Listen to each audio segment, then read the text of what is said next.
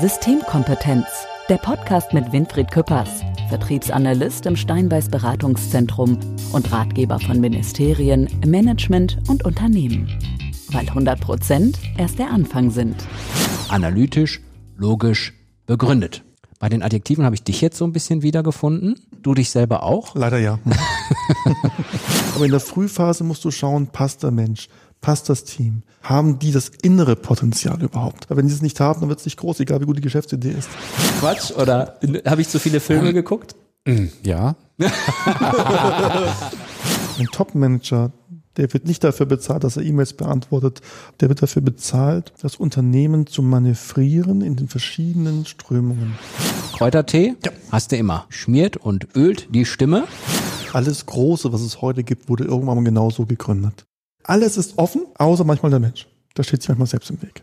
Das, das ist schon wieder, das ist ein Zitat für die Ewigkeit. Mhm. Jetzt müssen wir eigentlich aufhören.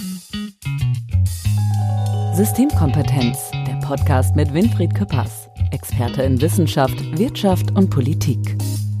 Weil 100 Prozent erst der Anfang sind.